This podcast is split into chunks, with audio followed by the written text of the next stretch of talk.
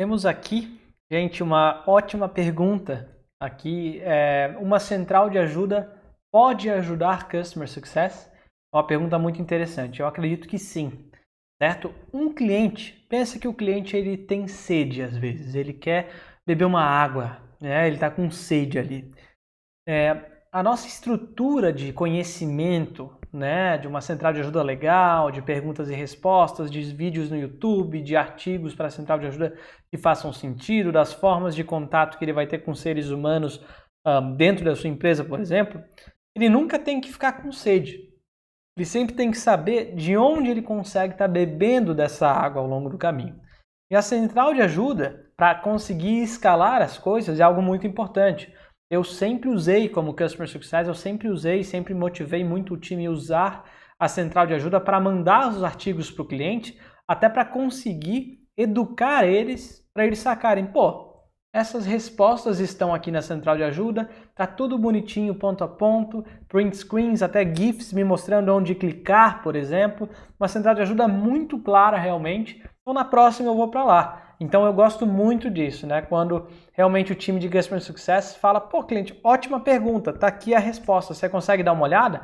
Você ganha tempo como Customer Success Manager, né? O seu time inteiro ganha tempo ao longo do caminho para não ter que digitar aquela resposta inteira e o cliente já consegue falar, pô, peraí, neste ambiente aqui, nesta base de conhecimento, eu tenho um auxílio necessário para fazer as coisas. Então, sim, uma central de ajuda com certeza absoluta pode ajudar a CS.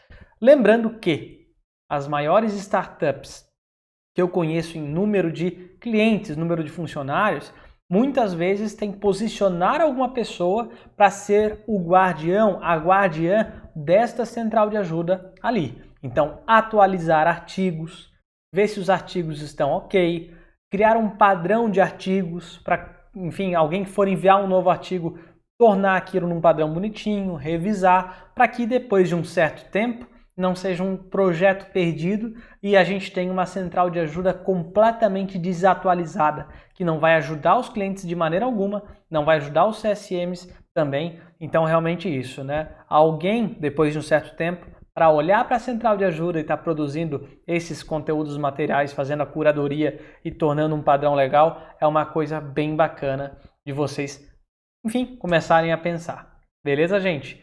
Curta esse vídeo, compartilhe e deixe a sua pergunta para a gente aqui no CS Lab para a gente conseguir te ajudar mais a fundo nesses desafios de Customer Success. Grande abraço e até a próxima!